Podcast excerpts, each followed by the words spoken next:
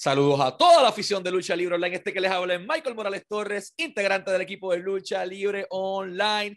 Y tenemos el enorme privilegio de presentarles a nuestro invitado especial en la tarde de hoy de Dresden, Alemania para el mundo, pero en directo desde Florida, anteriormente conocido como Alexander Wolf, ex campeón de parejas de NXT. Actualmente él es el señor Tischer, Alexander Tischer, Alexander Wolf. It is an honor, man, for us to have you as our guest. How are you doing today? I'm doing great. ¿Cómo estás?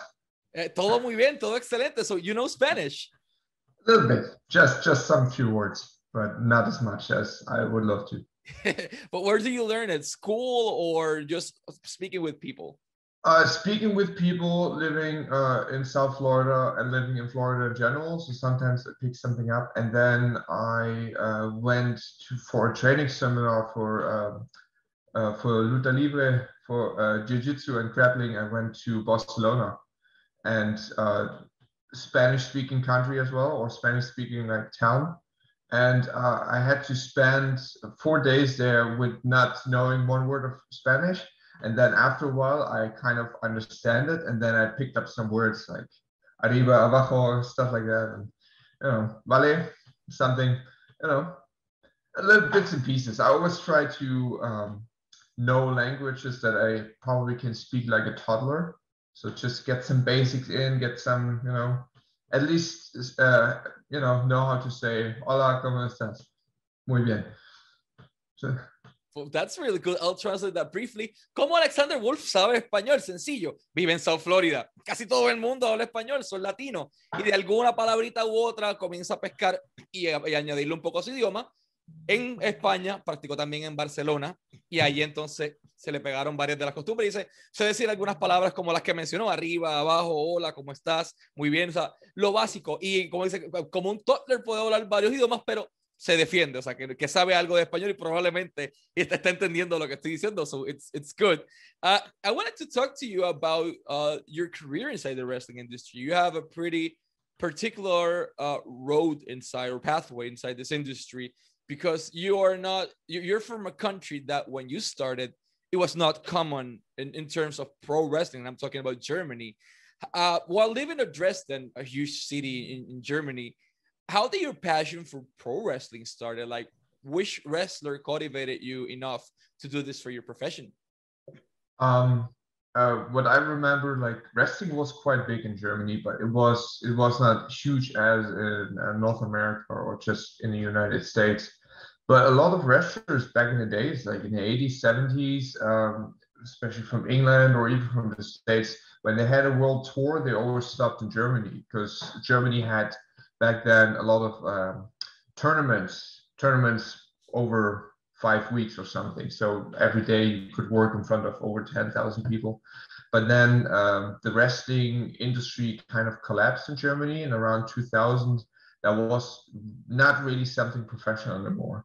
So, but um, me as a kid, as a six-year-old, five-year-old, six-year-old, um, I saw my, or just I watched, or I saw my parents watching WWE or WWF at that time, and I was watching with them, and I was right away hooked because I'm a big fan of comics and everything. And even as a child, I always watched the cartoons like Saber Rider and like all like those uh, anime stuff. So I love like superhero kind of stuff, and that reminded me, but in real life.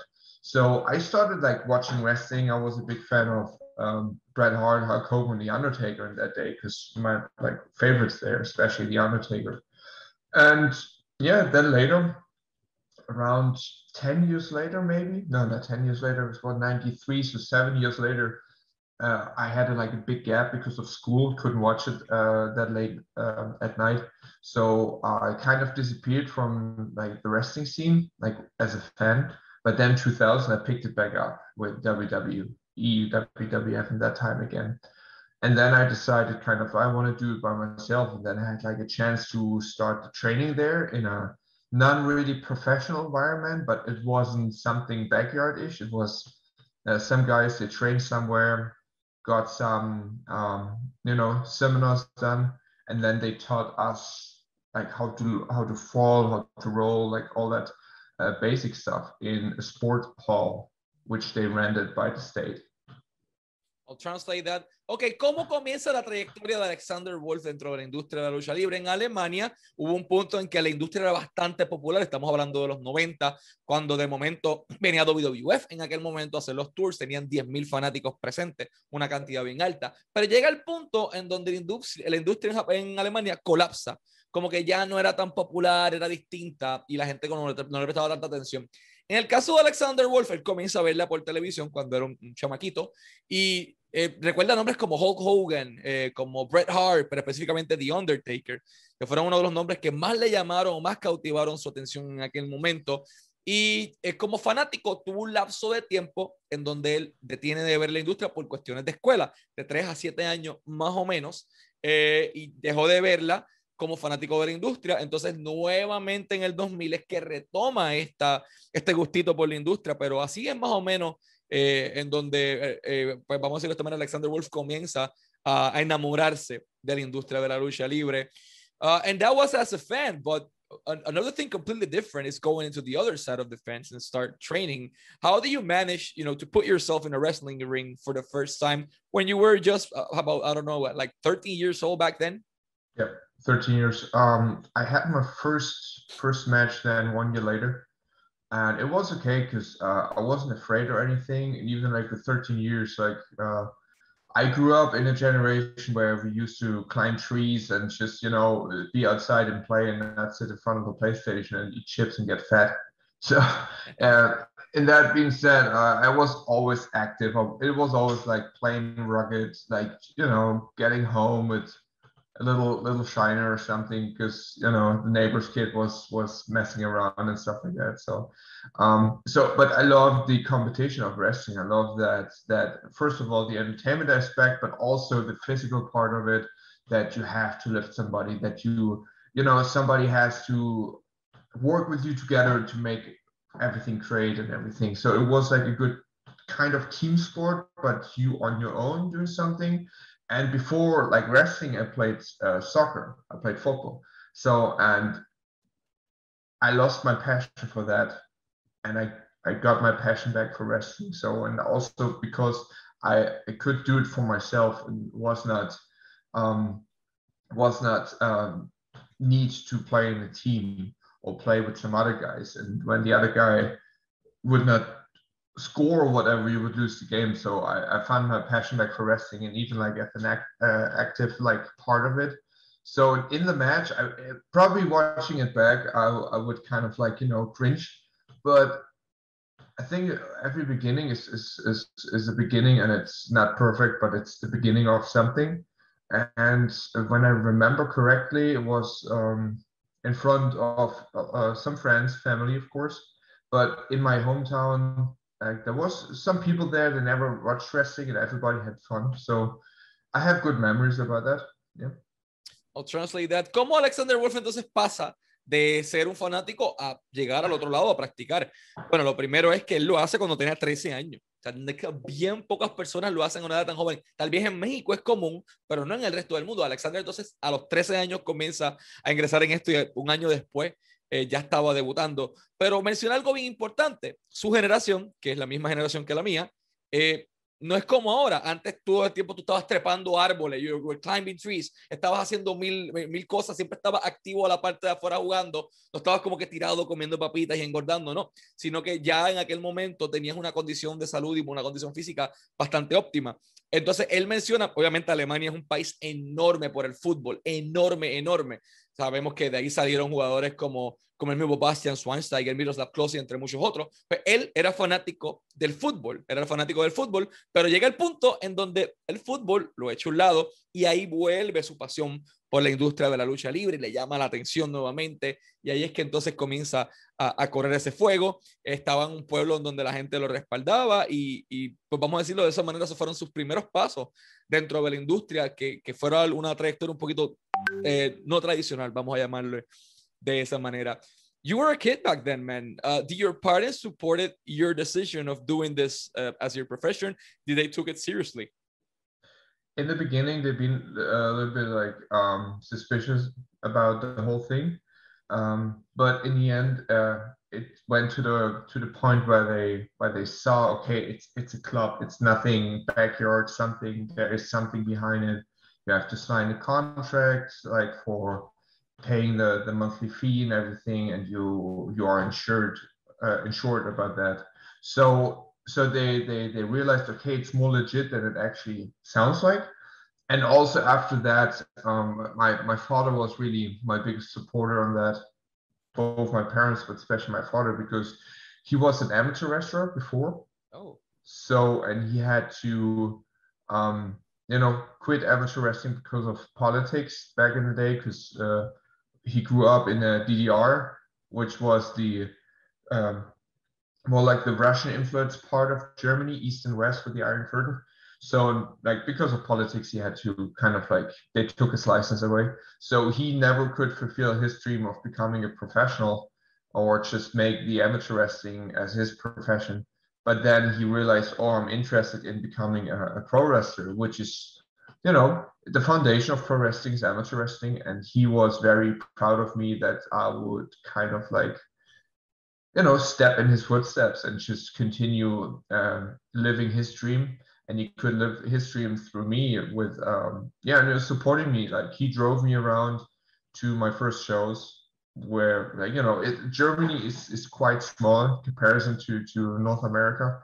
Um so he drove me two hours to the next town for a wrestling match. He drove me here and there on on his own cost so and back in the day i did not got a lot of money maybe 20 euros or something but it was not like um, i couldn't make a living with that. How? It's just been two or three years in in training and just uh, been lucky that I got one or two bookings a year. But also he was a guy who always supported me financially as well. And every time when he had time. So for example, when when we in Dresden, we always uh, got a ring from Berlin and we had to kind of like transport the ring from Berlin to Dresden that we can do a wrestling show in Dresden and he worked for a moving company. So he always took his big uh, truck to drive up to Berlin, and uh, everybody put money together to pay for the gasoline. But it was his free time, and you know his risk of, you know, when something happens with the truck, it would be the worst thing for his career. So he drove up, got the ring, drove back down, upload and everything. So he helped also a lot of guys who kind of like depended on on his decision to do that to have the wrestling in Dresden. Wow, I'll translate this amazing story. Eh, el papá, okay, le pregunto si sus papás lo respaldaron porque empezó en edad muy temprano. En un principio como que no estaban muy seguros de ello, porque pensaban que tal vez era algo más amateur, más backyard, eh, pero cuando ellos ven que de repente es un club, una escuela, una industria profesional en donde te hacen firmar un contrato y la persona, en este caso eh, su hijo, estaba asegurado médicamente, pues ok, y esto es más serio. Su papá era luchador, luchador amateur en aquel momento, pero cuando Alemania se dividió, en aquel momento en Alemania del Este y Alemania del Oeste, que queda en una zona, eh, vamos a decirlo así, media, y pues por políticas le, quitaron la licencia y su sueño siempre fue ser luchador profesional, pero pues se la quitaron. Y de momento ve que su hijo sin ningún tipo de, de, amor por esto, anteriormente sin ningún tipo de inculcación, eh, llega y, comienza a amar esta industria como la amó él y ver que estaba siguiendo sus zapatos para su papá fue como que lo más grande. Su mamá también lo apoyaba, pero su papá se convierte en su fanático número uno.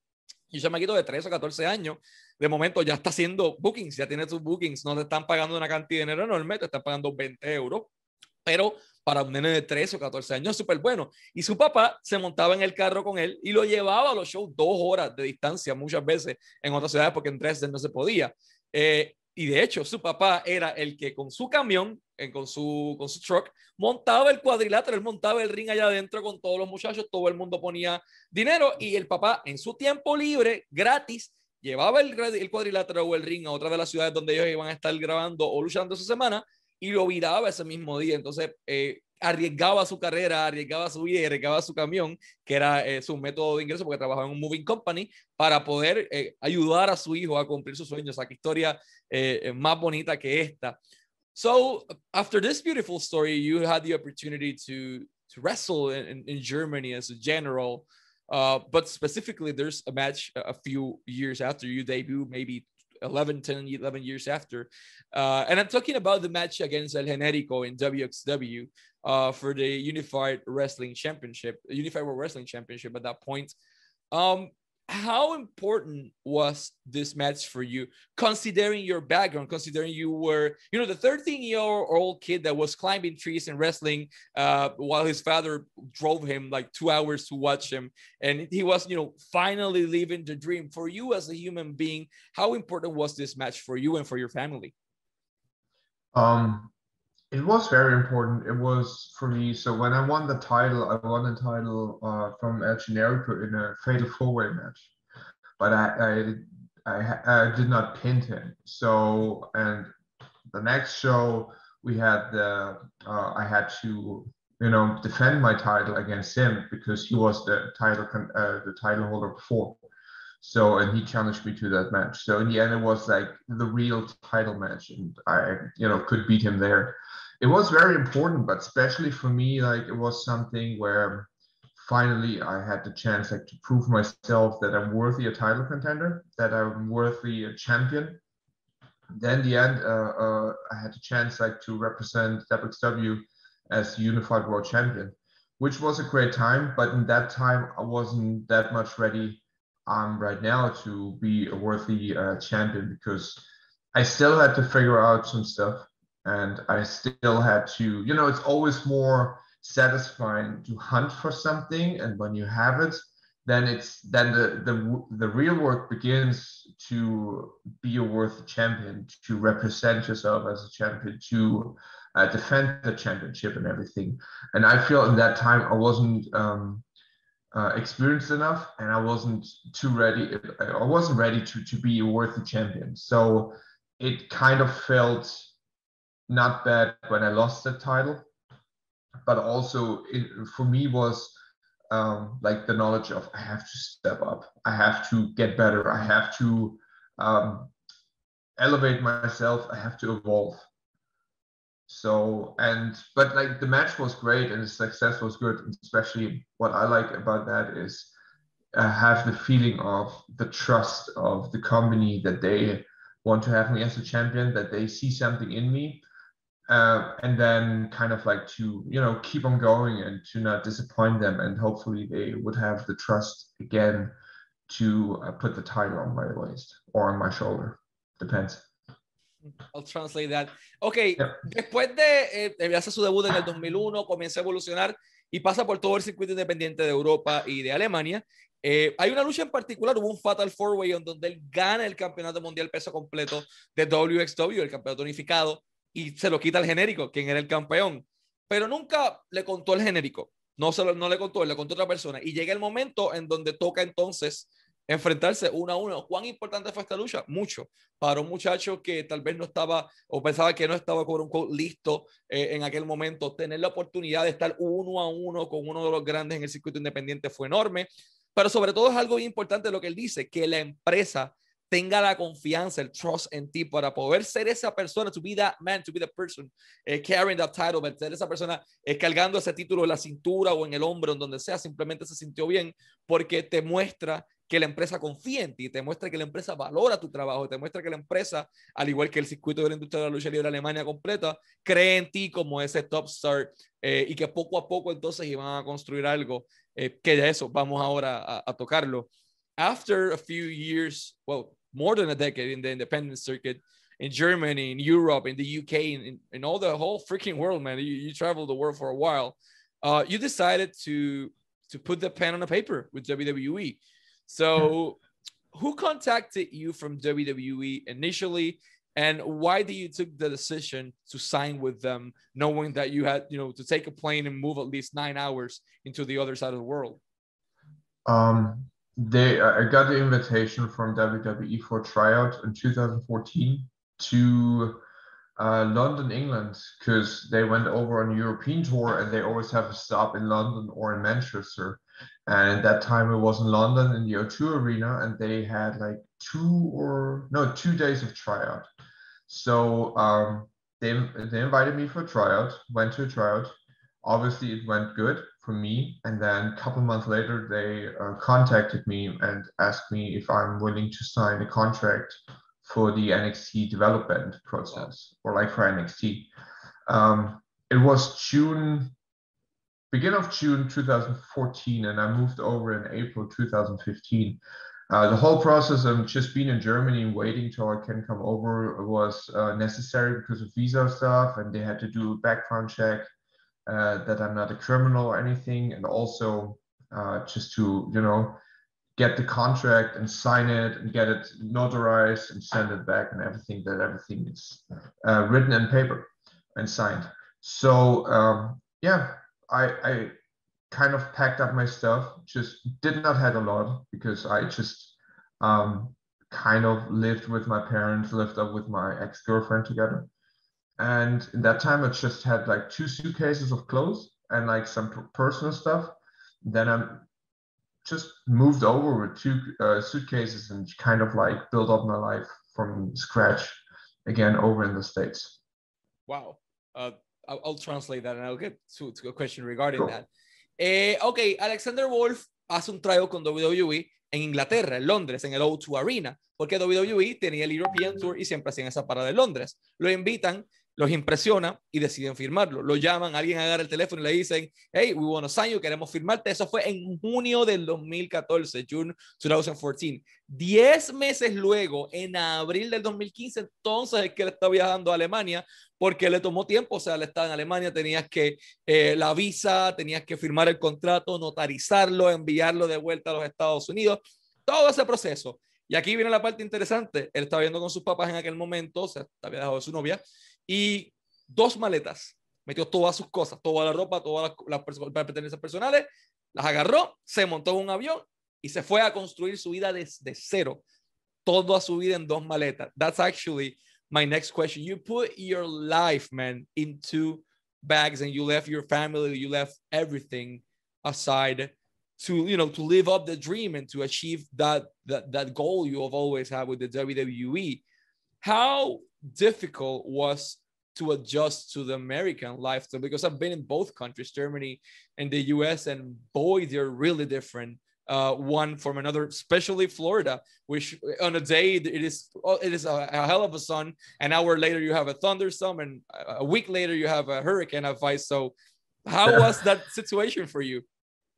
Um, it was quite all right it wasn't that much a struggle because uh, I love to be on the road. I love to travel. Uh, I had this kind of when I when I had uh, my two tours in Japan before, where we went from uh, like the north down to uh, like the north was something like Kanazawa, where it was a little bit more like windy and a little bit colder, and then we went down to uh, Osaka, which was burning hot, like super sunny, and you know so different temperatures and also i'm i'm used to season weather like in germany and everything.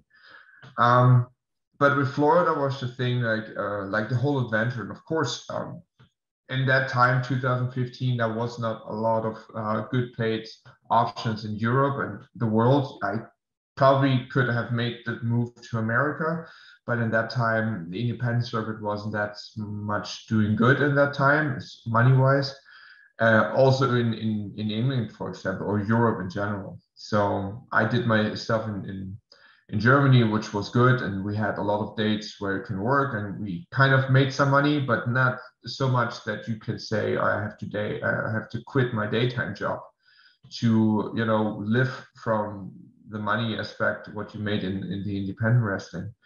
Um, so for me, it was like a lottery win signing with WWE because I know I will make some money. In the beginning, it was okay money. I thought it was more, but then I did not knew that life is more expensive in the United States of America than in Europe. You can say, for example, when you would buy groceries for let's say three hundred dollars, you would probably pay not even the half of it in Germany for even better quality of food but that's something where I had to adapt and also like the American culture, as you say, German culture and American culture are way different. And I think after the first first month, I had kind of like a culture shock where I had to kind of like, you know, collect myself to not freak out because a lot of things are, you know turned out to be uh, uh, turned out to be quite weird. But in the end, you know, you you you you get yourself and work you make it work, you adapt. You, even if you don't like it, if you if you do not change in the same pattern like American people, you still have to be uh, respectful and have to be, you know, flexible enough to deal with it and in the end to live with it. And right now, I'm still in Florida um, for a few weeks. I'm not bothered that much, but in the beginning, I know I knew like, or I, I still know it, it was quite a struggle for the first month. I'll translate that. Ok, eh, Alexander Wolf se mueve al otro lado del mundo. ¿Cuán difícil fue esto culturalmente hablando? Eh, bueno, lo primero que él dice, en aquel momento en el circuito independiente no había mucho dinero, no era tan popular. Entonces, si tenía un trabajo de día, tuvo que dejar su trabajo de día para poder moverse al lado del mundo, porque él lo considera como una lotería. O sea, él tal vez no estaba ganando una cantidad de dinero grandísima, pero sí estaba ganando, ok, estaba ganando bien, eh, hasta que ves el costo de vida en Estados Unidos que es mucho más alto, eh, por lo que él dice, eh, que cuando lo estaba viendo en Alemania, en Europa, sobre todo la comida. Con 300 dólares tú puedes hacer otras cosas y obtener comida de mejor calidad en Alemania, pero en Estados Unidos eh, no tan bueno. Entonces, a la hora, sobre todo a la hora de comer. y llega el momento en donde varios meses después, varias semanas, se topa como que con un shock cultural que, ok, tengo que componerme, tengo que estarme tranquilito y seguir eh, dándole. Pero sí, obviamente eh, eh, fue, fue bueno de la parte económica por cumplir su sueño, moverse al otro lado del mundo y ganar buen dinero, pero fue difícil adaptarse por ese shock cultural que de momento tiene. Es como él menciona, cuando estabas en el norte, tenías ese viento, ese frío de momento, y cuando ibas a Osaka, el calor era del DH, era bien frío, era bien caluroso. En Estados Unidos es lo mismo, cuando él llega a Florida, pues la temperatura y todo eh, es parte de, de, de, esa experiencia cultural y variada de mudarte a los Estados Unidos. Well, you know, after you signed with NXT, you you had your debut match against none other than Samoa Joe uh, on a televised match. What do you recall at that moment, and how special for you was to have Joe as your opponent? That was great. Uh, I always uh, still been a fan of Samoa Joe. I loved his uh, days in uh, TNA when he kind of like messed up the X division and everything. So, and because he was such an inspiration, such a big, massive guy who can uh, work fast like a mouse, just being like super fast but strong and everything. So he was the first guy I saw who could do like the stuff what usually lighter and, and smaller wrestlers do.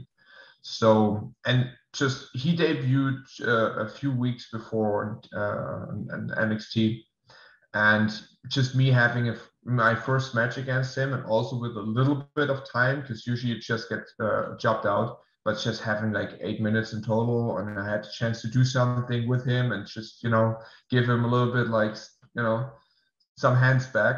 So that was cool for me, and like for me was was one on the bucket list done because I always want to wrestle against him. So even if it was just a get over match for him, it was a cool experience and also like a good experience for me just be first at uh, NXT television where I had the chance to um, make some mistakes and also make some new experience how, how it is to be recorded on a TV production for WWE. So it was super early uh, in the comparison to, to some other guys even if I have done some wrestling before, I think WWE wasn't too much aware of it that I uh, was an active professional wrestler before that.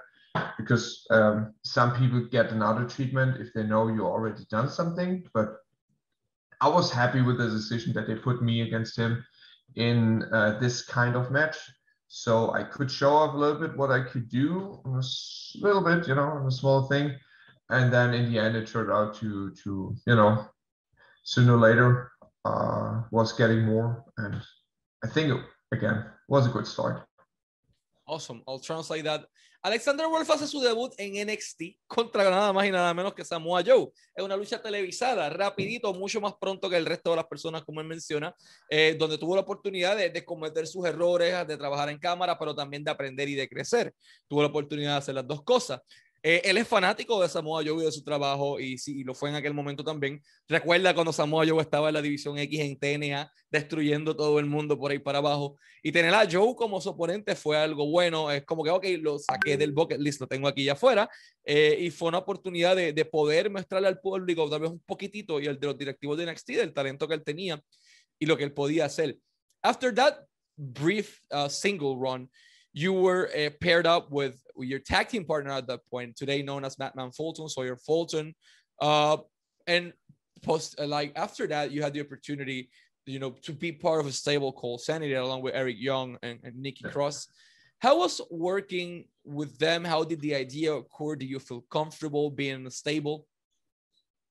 Um, working with all four of them, or uh, yeah, all four of them, because yeah, later Madman Fulton got replaced with Killian Dain, uh, was great. Great experience. Uh, we all had chemistry together, and all four of them great human beings. So even like being around them in private life was uh, sugar. Um, just being in a stable is um, a good good way to start. Good way to to, to come in because uh, first of all, production sees something in you that you fit that stable, and also from that idea from a stable, you could kind of like single out sooner or later if if they want to do something different. But you have your foot in the door even more. You you you are in the door for door frame, and now it's time to go. So I was lucky enough to share the debut with um, three of awesome guys, uh, Nikki, Eric, and Sawyer, and then later on when they um, had to replace Sawyer because of injury, ken Dain joined. Uh, yeah, it was awesome chemistry. So I had uh, a lot of good times with them. Awesome, I'll translate that. Eh, ok, cuando inicia Sawyer Fulton y Alexander Wolfe los parean juntos y eventualmente ese grupo se convierte en Sanity, Eric Young, Nikki Cross, Sawyer Fulton y, y Alexander Wolfe. Eventualmente cuando eh, se lesiona Sawyer Fulton, eh, ingresa Killian Dane, dice que fue excelente trabajar con los cuatro, cuatro buenos seres humanos, con la misma mentalidad, trabajando, todos remando hacia la misma dirección. Y eso era lo que él quería, vamos a decirlo, hacer eh, con su vida, tener la oportunidad de exponer su talento y qué mejor que hacerlo con cuatro competidores con los que puedes confiar. Uh, you know, talking about that, you, just said, Uh, you made your official debut, like a sanity quote unquote, like the, like the stable debut uh, yeah. against uh, Bobby Roode and, and Tye Dillinger in the Dusty Rhodes Tag Team Classic.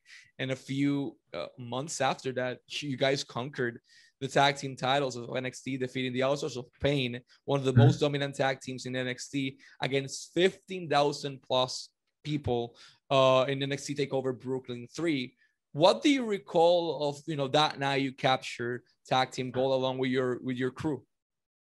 It was amazing. Um, we we tried to make the match very special because uh, Authors of Pain has, has like um, they have beaten like the entire tag team division so far, and we've been the one which um, we've been the one to dethrone the guys. So we had to came up with something very special, something would fit like the sanity character that we kind of not beat them because we are stronger because we're not. We had to come up with you know distracting, being chaotic, being sanity.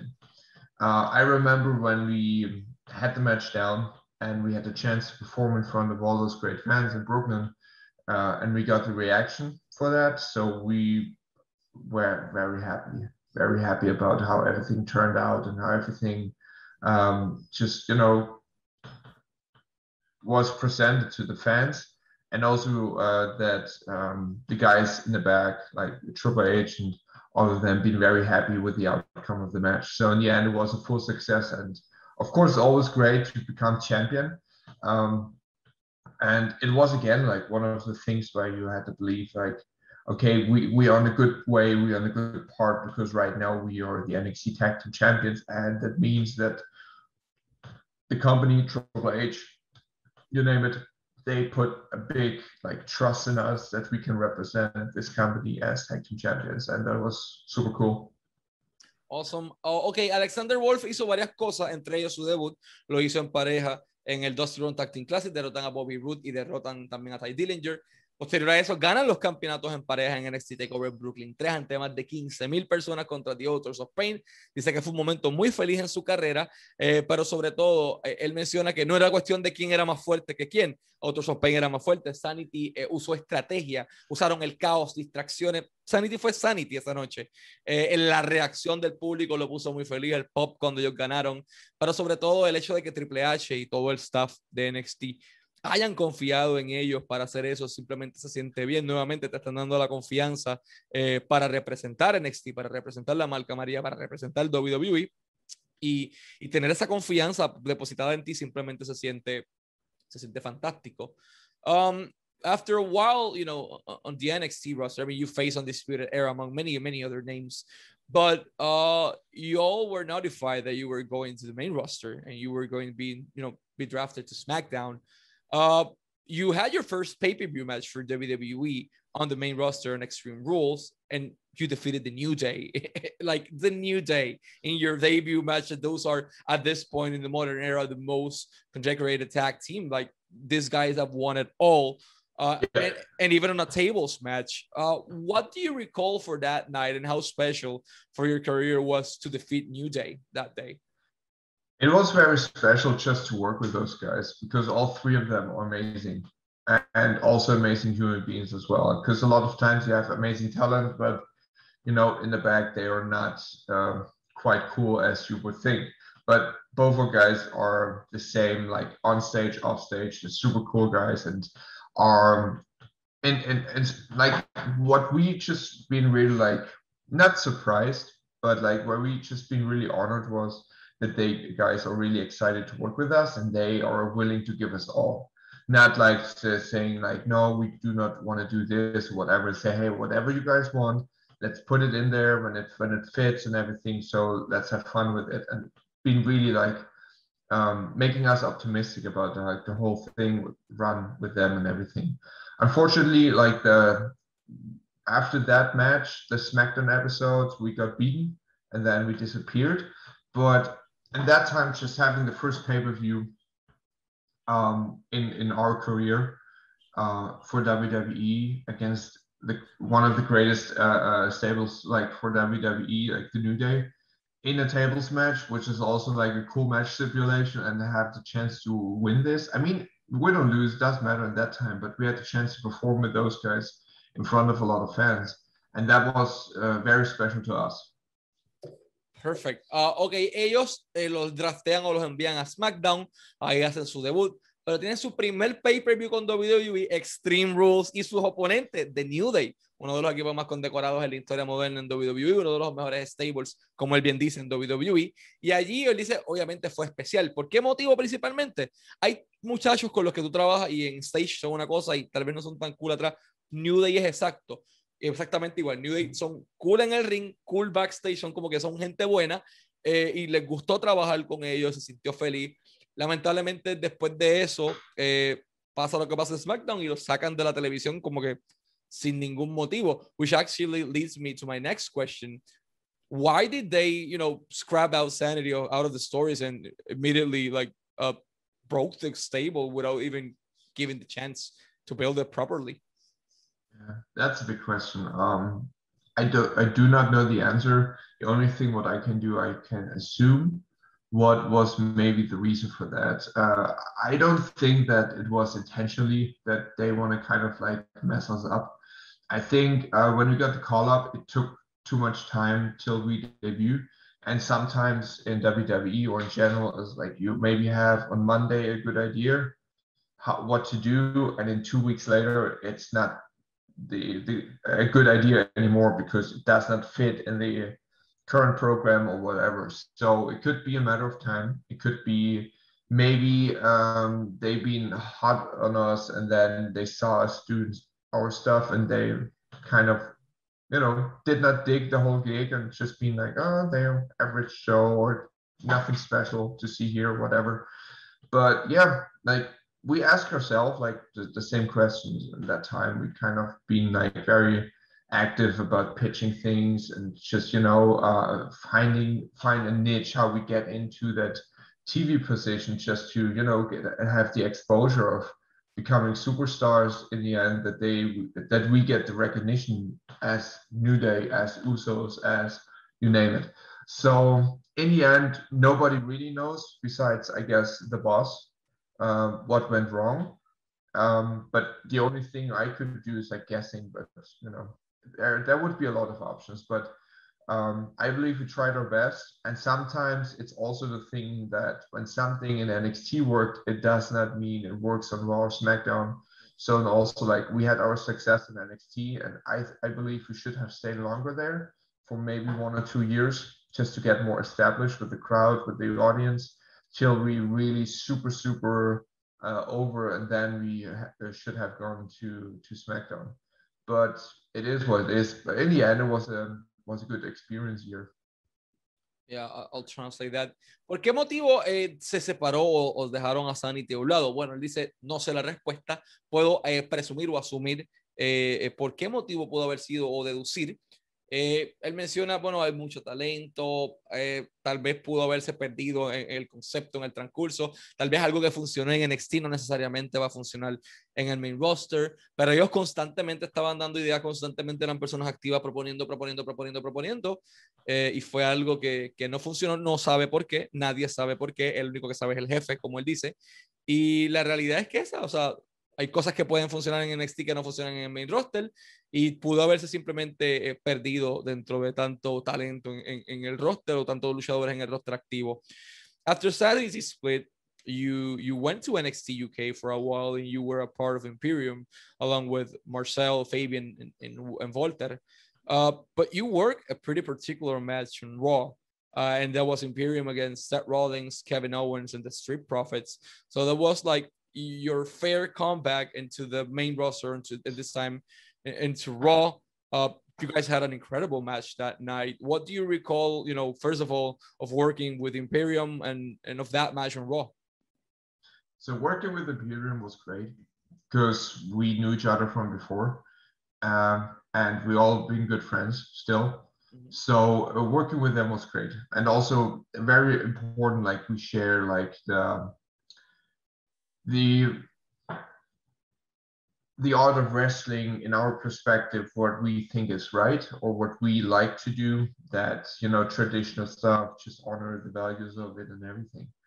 Um, so that was great. And just being back on the main roster for that one night was cool as well because you know you know guys in the back and you come i, I went backstage and it's just like nothing changed before so, you know, I haven't chat with the boys and just been around all the other guys again. Um, in the end, it was a one night off where I was pretty happy with this because I, I felt comfortable and I felt like good and with NXT UK and with Imperium.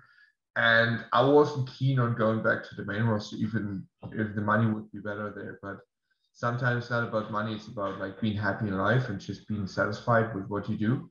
Um, yeah, but it was a good exposure because in that time it was the whole Survivor Series deal, like NXT versus Raw versus SmackDown, and yeah, they came to Europe, they came to our territory, and we had to show them, you know, what we are all about. Awesome. I'll translate that.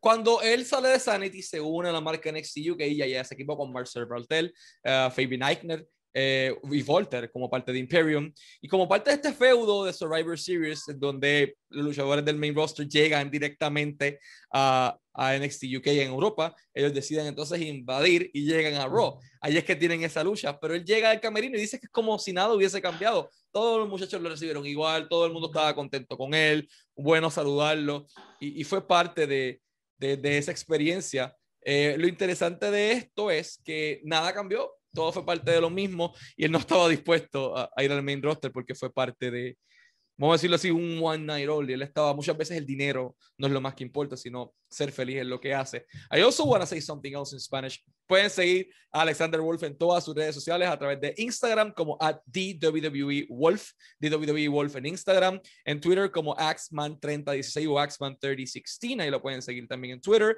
eh, cameo.com slash Axman 3016 o Axman 3016 en cambio para cualquier video de cumpleaños, graduación, fiesta o un shout lo que sea, cambio.com slash Axman 3016 y de igual manera tiene toda su mercancía en slwrestling.de ahí lo pueden encontrar directamente en el bio de su Instagram a la parte de abajo para t-shirts y todo tipo de mercancía. Y a todos los promotores de todo el mundo México, Puerto Rico, Argentina, Chile, Panamá, Costa Rica Esto es un caballero que ha militado en SmackDown, Raw, NXT, NXT UK, todo el circuito independiente de Europa, Japón. Usted lo nombre, este caballero lo ha hecho.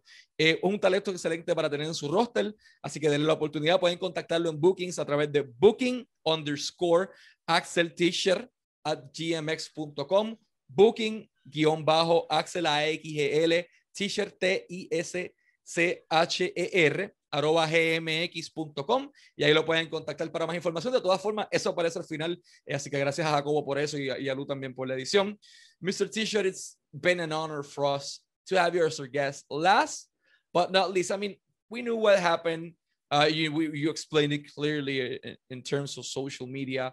Uh, and we don't want no you, you uh, we don't want you explaining the same thing you've been explaining in every interview but what we do want to know is what's next for for Alexander Wolfe? What's next for the X-Men? What's next for Axel Tischer? Like you must be really hungry to go out there and prove everyone your worth, your value. And that's what we want to know. Your contract expires on June, I believe, June 14, June 16, uh, during those days. Uh, what's next for you? What are you looking forward the most in the wrestling industry? I'm looking forward to go back to work. And don't get me wrong, like I had great time in WWE and uh, I will probably never make so much money again with doing nothing, sitting at home. But uh, I'm done with waiting. I'm done with sitting at home. Of course, I have to wait right now, especially with the Corona pandemic stuff. That uh, like in Europe, for example, or like in Germany, not everything is open and uh, back to operate 100%.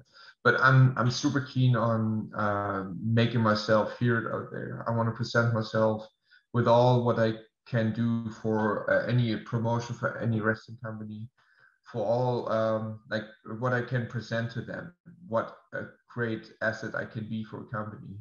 And again, I'm, I'm thankful for six years WWE, but I think a lot of times I wasn't uh, utilized properly how they should be utilized. But you know, no no blaming on them because a lot of times you have to blame, your, blame yourself first, and I probably wasn't 100% always all the time. So, you know, but now for me is again a new start, and I really, really want to showcase myself uh, in a brighter way, in a better way, probably all over the place, and you know, work towards maybe I get signed by a big company again, and that's always the goal. But for now, like for me, it's the thing I have to move back to Germany first because of visa reasons as well. I cannot stay in the States. We'll move back to my hometown. We'll move back uh, to friends and family, and we'll start operating from there again. Uh, a lot of requests, a lot of uh, stuff happening already. So we'll see. I have just like to orchestrate everything and just you know put everything in order in place until I can start uh, my re-debut on the indie circuit. But I'm super keen on it. I definitely want to travel again. I want to uh, travel the world again, and we'll see we'll see. Maybe maybe uh, one time I have the chance to do my debut in, in, in South America, Mexico, wherever uh, like uh, big wrestling scene is there. Definitely would love to go back to Japan, uh, Europe, all over the place. Definitely would love to come back to the States. So I'm open for everything as long as is um, it's it's professional and it's it, it, it the value behind is is good and the offer is good and yeah I'm I'm I'm super excited what comes next for me, and I'm super positive that my future will be good. I'll translate that. ¿Qué podemos esperar de Alexander Wolfe en este, de Laxman, en esta nueva fase de su carrera? Él quiere llegar al ring, él quiere entrar a ese cuadrilátero, él quiere volver a luchar, él quiere tener esa pasión que tenía anteriormente, darlo todo nuevamente, explorar quién es él, explorar qué, de qué está hecho el circuito independiente nuevamente, qué cambios hubo, pero lo principal es eso. Ahora mismo él tiene que moverse otra vez a Alemania por problemas de, por la cuestión de la visa y toda la cosa, empezar desde cero allá, eh, nuevamente con su familia, con sus amistades alrededor y construirse desde los cimientos, pero él quiere luchar en México, él quiere luchar en América del Sur, él quiere luchar en Japón, en Europa, en Estados Unidos, en el mundo entero. Es cuestión de, llegar allí, créanme, el talento lo tiene, es el primer campeón alemán en la historia de WWE, is the first uh, a German born wrestler to win a title in the WWE. So es algo bastante importante también mencionarlo. A través de Booking, se pueden conseguir en Booking underscore Axel Tischer at gmx.com. Va a aparecer al final, como les dijimos. Mr. Tischer, it's been an honor for us to have you here as our guest always wishing you success uh, in your career and in your personal life. And let's cross fingers, man. I want to see you in Puerto Rico and Mexico and South America really yeah. soon. Always, uh, yeah. Thank you very much, and thank you for the invitation. Uh, uh, was an honor to be with you on the uh, podcast at work. I enjoyed your translation, so thank you very cool much. Yeah. Awesome, man. Thank you. Y estos fueron Alexander Wolfe y Michael Morales Torres para Lucha Libre Online, la marca número uno de Pro Wrestling y Combat Sports en español.